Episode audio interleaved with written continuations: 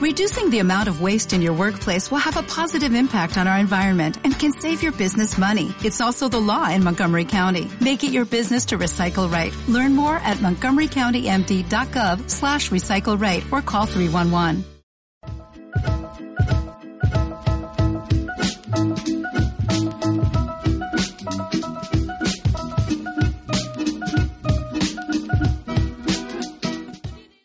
Amigos del Distrito 18, ¿cómo están? Bienvenidos a Perfiles del 18. Hoy nos visita un amigo emprendedor, restaurantero, eh, cocinero, bloguero, eh, podcastero y tantas cosas. Mi amigo Chuy, Chuy Elizondo. ¿Cómo estás, Chuy? ¿Cómo estás? Bienvenido. Un honor, gracias. Salud. Salud. Buena cheve. Platícanos de esta cheve. Tú traes una... Escuchen eso, ¿eh? Pues los dos son, son Blondale, ¿no? Es que fíjense que Chuy eh, tiene dentro de sus muchos negocios, eh, tiene el almacén 42 en el, en el barrio antiguo, ¿verdad? Sí. Y ahí es pura cheve artesanal, o sea, no hay cerveza comercial. Soy, soy socio en el almacén, me tocó desde el principio el proyecto, me enamoré muchísimo del proyecto. El, mi- tengo dos socios que operan ahí, un poquito mu- o mucho más pegados. Yo soy responsable de la cocina y vemos ahí algunas activaciones y un poquito de crecimiento, para dónde va, qué sigue. Este, pero sí, somos especialistas en cerveza mexicana artesanal de barril. Y ahí, y ahí del, del menú que recomiendas, así por si, si- O sea, si me echo la vuelta, ya, ya me he echado la vuelta. Si alguien que no haya este, ido, se los recomiendo La muchísimo. burger, la burger. ¿De qué es o qué? La burger es muy buena, este, viene con mucho queso, trae cirlón natural y costilla y trae sriracha y el panecito es pan benen. Y solo, solo 80 calorías, ¿verdad? solo 80 calorías. Ah, muy bien, perfecto. Chuy, te voy a platicar un poquito la dinámica. Aquí hay unas monedas, yo te voy a entregar dos monedas, las vas a poner en esta maquinita y de esta maquinita sale eh, la pregunta que te voy a hacer. Este, entonces ya nada más tú la abres, la lees y, pues la contestas como Dios te dé a entender. Muy bien. Adelante. ¿Ya listo? Vamos a comenzar con las preguntas Vamos a darle. eh, para Chuy, que dentro de sus muchos logros este, tiene, eh, pues es el, el- el fundador, es el CEO del pan Benel, riquísimo pan, en la fábrica de pan, Oye, y además tiene atoró, brunch y desayunos. Como los del centro, güey. Se atoró. Y aquí, bueno, pues vamos a echarle, pues ni modo, vamos a echarle otra. ronda.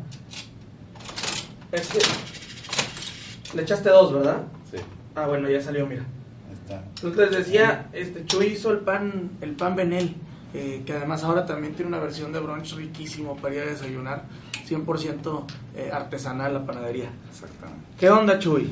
A ver, A ver. Híjole, güey. Muy buena, muy buena. Pero léenosla a dice, todos, a ver. Dice, todos creen que para emprender necesitas mucho dinero. ¿Cuál fue tu experiencia? ¿tenías mucho dinero o no primero? Bastante, güey, bastante. Excelente. Sí, yo soy de mucho dinero desde que nací. no, mire, yo tengo, yo, yo tengo una frase que me gusta mucho este, y que realmente me ha funcionado, que es cuando haces los esfuerzos, digo, los proyectos con eh, alto esfuerzo, baja inversión, el resultado es un alto impacto mucho esfuerzo y baja inversión, el resultado siempre o, o regularmente es un alto impacto. ¿Por qué? Porque la, la necesidad abre a la creatividad, ¿no? La necesidad es la madre de la creatividad. Cuando no hay dinero, pues, y hay hambre, Sacas lo mejor de ti. saca lo mejor. Y cuando hay abundancia, Exacto. tiendes a estar más cómodo, ¿no? más relajado. Exactamente. Cuando hay abundancia, cuando lo tienes todo solucionado y hay presupuesto y hay todo, pues el esfuerzo no, no surge. Bien, y ese fue el caso en todos tus Es- negocios. es- yo creo, sí. Sí, por ejemplo, sí. ¿en cuál? Así, Eh, pues en- ¿Dónde lo viste más híjole, tangible esto que en, to- en todos te puedes dar cuenta. O sea, el almacén era un terreno baldío. Es un, es un proyecto que si tú ves los números dices, ah, canijo, oye, pues en cuanto a lo que invertiste y lo que te da, pues es muy buen negocio. Cuando lo, cuando lo hicimos, personalmente fue, fue, fue mi, fue mi, fue mi raya la que dije, a ver, no, no podemos invertir más de tanto, ¿no? El- a- ahorita y desde entonces, desde hace 3, 4 años o un poquito más, los restaurantes los pone gente con el sueño de tener un restaurante, ¿sí? No con el no con el objetivo de cumplir un sueño y una- un estilo de vida O generar una tendencia gastronómica o de generar son- una cultura, de posicionar un producto o una marca, sino no. simplemente decir, Quiero poner un en mi día a día estoy administrando un restaurante y me la paso muy bien, y aquí exacto. está mi capitán de meseros, mi chef, mi no. Entonces, ¿cuánto se necesita para que alguien me lo diseñe? Para que un arquitecto me lo construya y me diga qué voy a poner y, todo, y eso, todo eso cuesta. Cuando lo haces tú solo, se te abre la creatividad, sacas, sacas tu diseño, tú lo haces con tus materiales, contratas gente, pero pues no gastas un millón de pesos en un diseño, por ejemplo. ¿no? Que no estoy peleado con eso. Cuando, cuando No, lo pues pueda sí. hacer, Oye, y si hay las dos, y si hay y creatividad si- y además si hay lana, pues y qué si bueno, las perfecto. E inclusive, pues el restaurante de desayunos Benel que tenemos es, pues, ahí yo saqué toda mi creatividad y mi necesidad, ¿no? Lo pusimos adentro del taller mecánico, ¿sí? En el segundo piso, pues a falta de dinero para renta, ¿no? Y a falta de dinero para obra, empecé a hacer desayunos ahí en el taller, güey, con paragüitas y sillas que pedí No, pero yo, yo, yo me acuerdo en una etapa este, inicial de ese negocio, me acuerdo de haber ido dos, tres veces a desayunar y no había todavía ni siquiera aire acondicionado, pero como que ya estaba lleno. Algo bueno había para que en una ciudad donde estás a 40 grados te metas un taller mecánico a echarte todavía un huevito caliente y salgas feliz, ¿verdad? Exactamente. Entonces, eh, Exactamente. ahí quizás se veía reflejada la creatividad. Vamos a la segunda. Chuy. Oye, si se la trago otra vez, güey. Pues ahorita pedimos, pedimos prestado. ¿Echaste las dos? Oye. Ah, es de dos. Es que es de perdón, dos, perdón, por eso. perdón. Ahí está, mira. ahí estamos. Vamos a ver, es que esta la, la leo yo. Híjole. Y la contesto yo. Sí, sí, sí. Ok, ok, muy bien. Pues de eso se trata. Nada más que este no ab- ya abrió. Ni modo, lo tuve que romper. ¿Cuál es tu mayor logro, Chuy? Profesional, personal, como tú, como tú lo quieras Híjole, llevar. yo creo que mi mayor logro ha sido encontrar mi objetivo de vida. Y sucedió hace poco. Y yo creo que, que cuando. Y, y me estoy confundiendo, me estoy un poquito, ¿cómo se dice? Este, contradiciendo, porque yo creo que el mayor logro pues no lo encuentras nunca. Pero tu objetivo de vida es. Mi objetivo de vida es lograr que el mundo desayune mejor. Pero fíjate qué importante es eso, poder tener en una sola frase muy concreta Sí. cuál es tu objetivo de vida y no estar muchos años buscándolo, pensando en él, o, o también cambiándolo a cada rato, digo, está bien, se van a hacer cambios, pero, pero no tantos porque pues no tenemos tampoco tantos años eh, de vida como pa- para poder estarlo haciendo todo el tiempo, ¿no? Exacto. Entonces, ese consideras que es tu mayor logro. Yo creo que sí, porque to- o sea, todo alrededor, o sea, encontrar, encontrar a qué dedicarte y que todo lo que hagas y todas las partes de tu vida equilibren a lo mismo, es una chulada. ¿Sí me explico? Sí, o sea, de, a- de que a lo que te dedicas, incluyas a tu familia, a tus amigos, a tu persona, a tu, ¿sí me explico? Ujú. To- to- to- todo, tu, todo tu equilibrio se, se, se base en eso, yo creo que ese es el objetivo, ¿no? Así es. Vamos a la tercera, Chuy. Órale, va. Oye, ¿cuántas son? Son tres preguntas, este, y luego hacemos, este, pues por ahí algunas reflexiones que tú quieras compartir con Oye, la gente. pero ahí tienes para cuatro preguntas. Pues hacemos cuatro. A ver, pues, tres yo y una tú. La, o sea, la última la contesto La yo. última. Órale, la última. Sí, no. Sí, Espero, que, no. espero que no sea O sea, cuál yo- es el mejor pan yo- que has hecho, ¿verdad? O- Yo o quiero- el mejor restaurante que has puesto. No, pues yo quiero también, yo quiero también aprender de ti. Órale, no, perfecto. Perfecto, perfecto. Esta, esta dice, además de Benel, ay güey, o sea, están, están diseñadas. Por supuesto, Órale, además de Benel, ¿qué otros emprendimientos has tenido y cuál ha sido tu experiencia? Te voy a contar así, long story short. Ajá. Empecé trabajando en restaurantes desde que tenía 11 años. Trabajé en muchísimos restaurantes. Aquí en Monterrey, fuera de, Monterrey, en otros estados y en otros países también. ¿Trabajas como administrativo? No, no, no. ventas siempre, o en siempre cocina? Estuve, siempre estuve en cocina, En y, cocina. En, y en servicio. Me gusta, me gusta mucho el servicio, me gusta mucho las ventas. Ya. Eh, después emprendí a fuerza. Siempre he sido vendedor. Desde chiquito vendía chicles y vendía lo que se me pusiera enfrente. Una vez me fui de vacaciones con mis amigos porque mi papá no me quiso dar dinero y sabes que compré muchas pulseritas Livestrong, ¿te acuerdas de esas Sí, amarillas? sí, sí. Oye, vendí eh, como pude y me fui de vacaciones con eso. En una semana vendí, no me acuerdo si mil pulseritas. Y luego abrí por necesidad. Yo iba a tener a mi hija a los 20 años. Y tuve que ponerme a hacer pasteles. Pasteles y brownies. Empecé a vender y, y me empezó a ir bien. Luego puse unas ma- maquinitas en unos casinos, unas vending machines para vender cigarros y halls. No, negociazo. A los 20, A los 20, a los 21 20, años, 21 sí. años, muy bien. Y luego puse también a la, o sea, a la par o a la tercia, tenía estos tres negocios al mismo tiempo, un restaurantito de mariscos allá atrás del TEC, una palapita. Ajá. Vamos a regresar a la primera pregunta. Esa palapita era un restaurante, restaurant bar con cheve, y nos costó hacerlo 60 mil pesos. Wow. Un restaurante Ajá. 60 mil pesos. Wow. Sí. Mucha creatividad. Bastante creatividad y bastante necesidad. güey. Entonces después nos cerraron, se vino la inseguridad. Lo traspasamos de un día para otro el restaurante. También me sacaron las maquinitas de los casinos el mismo día prácticamente, bueno, esa misma semana. güey, Rotas allá afuera de los casinos. Total, me dediqué a hacer pasteles. Nada más pasteles, pasteles, pasteles.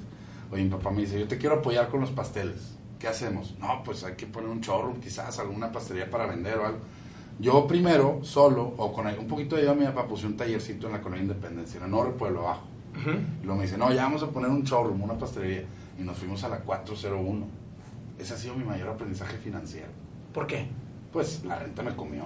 La renta me comió, pero gacho, gacho, gacho. La pasamos gacho, ¿no? Bueno, yo.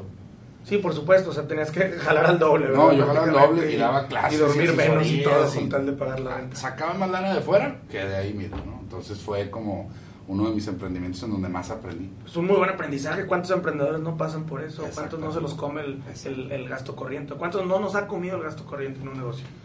Cambié de giro en lugar de, empe- de- de seguir haciendo pasteles, que esa es como mi pasión más bonita. Me encanta hacer pasteles y galletas. Bien cañón. Abrí un restaurante con unos socios que se llamaba Reina. Se sigue llamando Reina. A los dos años y medio, yo, ¿sabes qué? Yo voy a seguir mi camino. Y me salí de ahí. Y luego ya abrimos el almacén y Benel al mismo tiempo. Y hace cinco meses abrimos un proyecto nuevo que se llama Desayuno de Campeones. Mucho Tienes más un, enfocado. un- un- podcast, ¿no? De eso, el episodio Tenemos un 1. podcast, el episodio 1. La próxima semana grabamos tres episodios más y uno con un invitado especial bien chingón. Y de hecho ahí platicas que, que te levantas a las 5 de la mañana o a las 4, no sé A las qué. 5, entre 5 y 5 y media me gusta levantar. Que te duermes a las 8 de la noche. ¿cómo hacer, hacer mi rutina. No, no, encontrar el objetivo, güey, te hace levantarte, te duermas a la hora que te duermas. Y te da hambre esa hora. Fíjate Como que para desayunar como después- campeón. Después de la rutina, sí me da hambre. Desayuno Ah, siempre. bien. Muy bien, muy bien. Muy bien, muy bien. Le damos a la tuya. Le damos a la que sigue, Oye, entonces. una, una foto para el Instagram, ¿no? Ah, sí, claro, claro. Vamos a tomarla. Este, Selfie, güey. Selfie. Oye, entonces, Chingón. entonces el, el, el desayuno de campeones, dices en ese podcast, que tiene que ser muy abundante. Que Exactamente. tienes que comer un chorro para que fluya sangre a tu cerebro, ¿verdad? Glucosa, glucosa eso es- cerebro. Glucosa, exactamente. Este, bueno, vamos a ver, pues igual y a ver tú, Yo tú te la pregunta. Pues. Si, si no es nada de, de- si es de Benel, pues Si no, pues, ah, mira, decimos. Y esta está hermosa. Ah, bueno, mal. ¿Qué es lo que más te gusta de tu ciudad? que la gente, Hola. la gente que vive en la ciudad en la que yo vivo es gente emprendedora, es gente que es echada para adelante y es gente acostumbrada a la adversidad. Un poco el ejemplo que dijiste ahorita. Fíjate, eh, con todo respeto para la gente de otros estados de la República, pero hay estados de la República que tienen muchísima abundancia, que tienen recursos naturales, No se aprovecha. que no se aprovechan, que, te- que tienen petróleo cuando el petróleo era este, el oro negro en aquel, en aquel entonces, que hoy tienen selva, que hoy tienen eh, mar, que tienen playa, que tienen todo para eh, detonar el turismo, para detonar su economía. Y aquí, que tenemos un clima de la fregada, eh, que tenemos eh, también, pues estamos muy limitados en cuanto a espacios naturales, no somos costa, eh, y aún así pues somos la ciudad más eh, próspera, más emprendedora y con la economía más fuerte del país. Entonces me gusta mucho vivir en una ciudad así. Antes me decían es que los de Monterrey eh, son codos. Después dije, no, no, Monterrey, no, no, no. A ver, no es que la gente de aquí sea coda, no. La gente de aquí es trabajadora, es ahorrativa. Dice, no, es que también son muy, son muy eh, groseros. No, no son groseros. Con el tiempo descubrí que la gente de aquí, pues es gente muy directa. Nos gusta hablar con la neta. La verdad, prefiero mil veces eso. Claro. Entonces, eso es creo que lo que más me gusta de esta Qué ciudad. chula. Pero, Chuy, si tú le pudieras eh, dar un consejo a toda la gente que está aquí, muchas gracias. Mucha de la gente que nos ve son personas que quieren emprender un negocio. Otros que ya lo emprendieron y fracasaron. Y siempre existe esta incertidumbre, ¿no? Y hemos platicado muchas veces de si es conveniente arriesgar, no arriesgar, hay muchos puntos de vista. Pero si tú pudieras decir consejos básicos para el emprendedor que se quiere dedicar concretamente ahora a un giro tan complicado como el tuyo. ¿Por qué? Porque hay que reconocer que es un giro muy competido. O sea, ahorita lo dijiste, pues todos quieren poner restaurantes y por todos lados este, hay restaurantes y restaurantes y restaurantes y vemos que muchos este, pues a los seis meses, al año están cerrando. Eh, pues realmente tú eres eh, un ejemplo, ¿por qué? Porque en un mercado tan competido saliste adelante y posicionaste un producto. Si puedas darle eh, dos, tres consejos muy básicos a la gente que nos escucha y a la gente que, que te sigue y que le pudiera servir. Pues uno es, hay que encontrar primero la historia con alma antes de abrir el proyecto. Si nomás hay dinero, no lo hagas. ¿no? Si nomás hay dinero, no lo hagas. Eh, la otra es el alto esfuerzo. O sea, es importante, es bien importante mentalizarnos em, de que pues, no, no, hay días, no hay horarios, y no hay límites, y no hay barreras, y no hay excusas, ¿no? Y yo tengo el honor de que mucha raza me pide ayuda, así como yo también pido ayuda, ¿no? Pero oye, ¿cómo le hago? Porque esto, mi producto, mi restaurante o mi esta empresa, de otras cosas, ¿eh? No crees que nada más de gastronomía. Le digo, ¿sabes qué? Pues se me hace que te falta dejar las excusas, ¿no? O sea, es bien importante, cero excusas. Antes de ello, encontrar una historia con alma, o sea, encontrar un porqué y aprender a venderlo.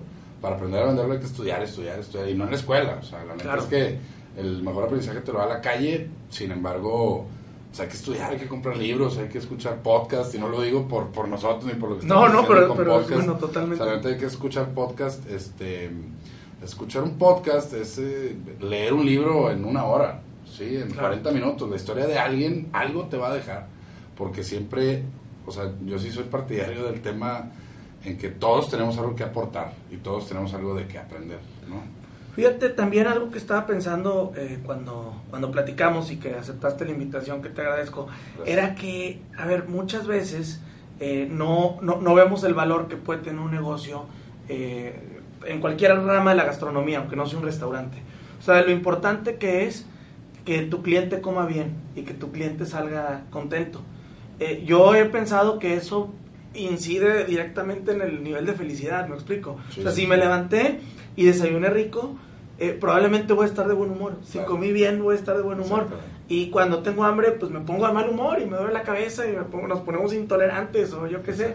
Entonces creo que esa también es la trascendencia, ¿no? De, de, un negocio como el tuyo.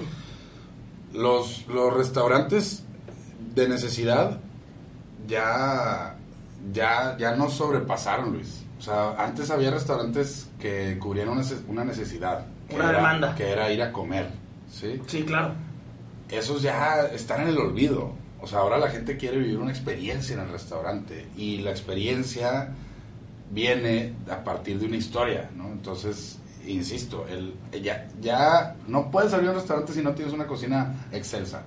Eh, o sea, eso, eso ya pasó a segundo plano. O sea, si no lo tienes, no lo abras.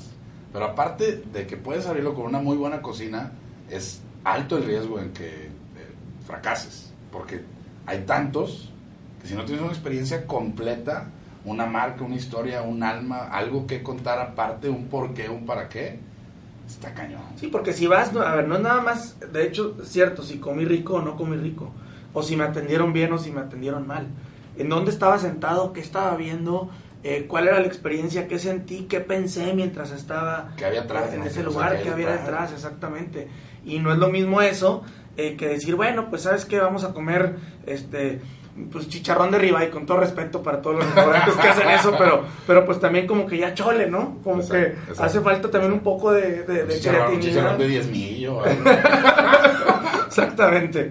Oye, Chi, pues te quiero agradecer mucho eh, que nos hayas acompañado y pues no sé si quieras eh, cerrar con algo aquí saludando a la gente que nos ve antes de despedirnos. Gracias, este, todo bien, yo creo que ya platicamos todo. Muchas gracias por la invitación. gracias a ti, Chuy. Encantado y nos vemos, nos vemos pronto, amigos, en el siguiente programa de Perfiles del 18. Estén al pendiente. Muchas gracias.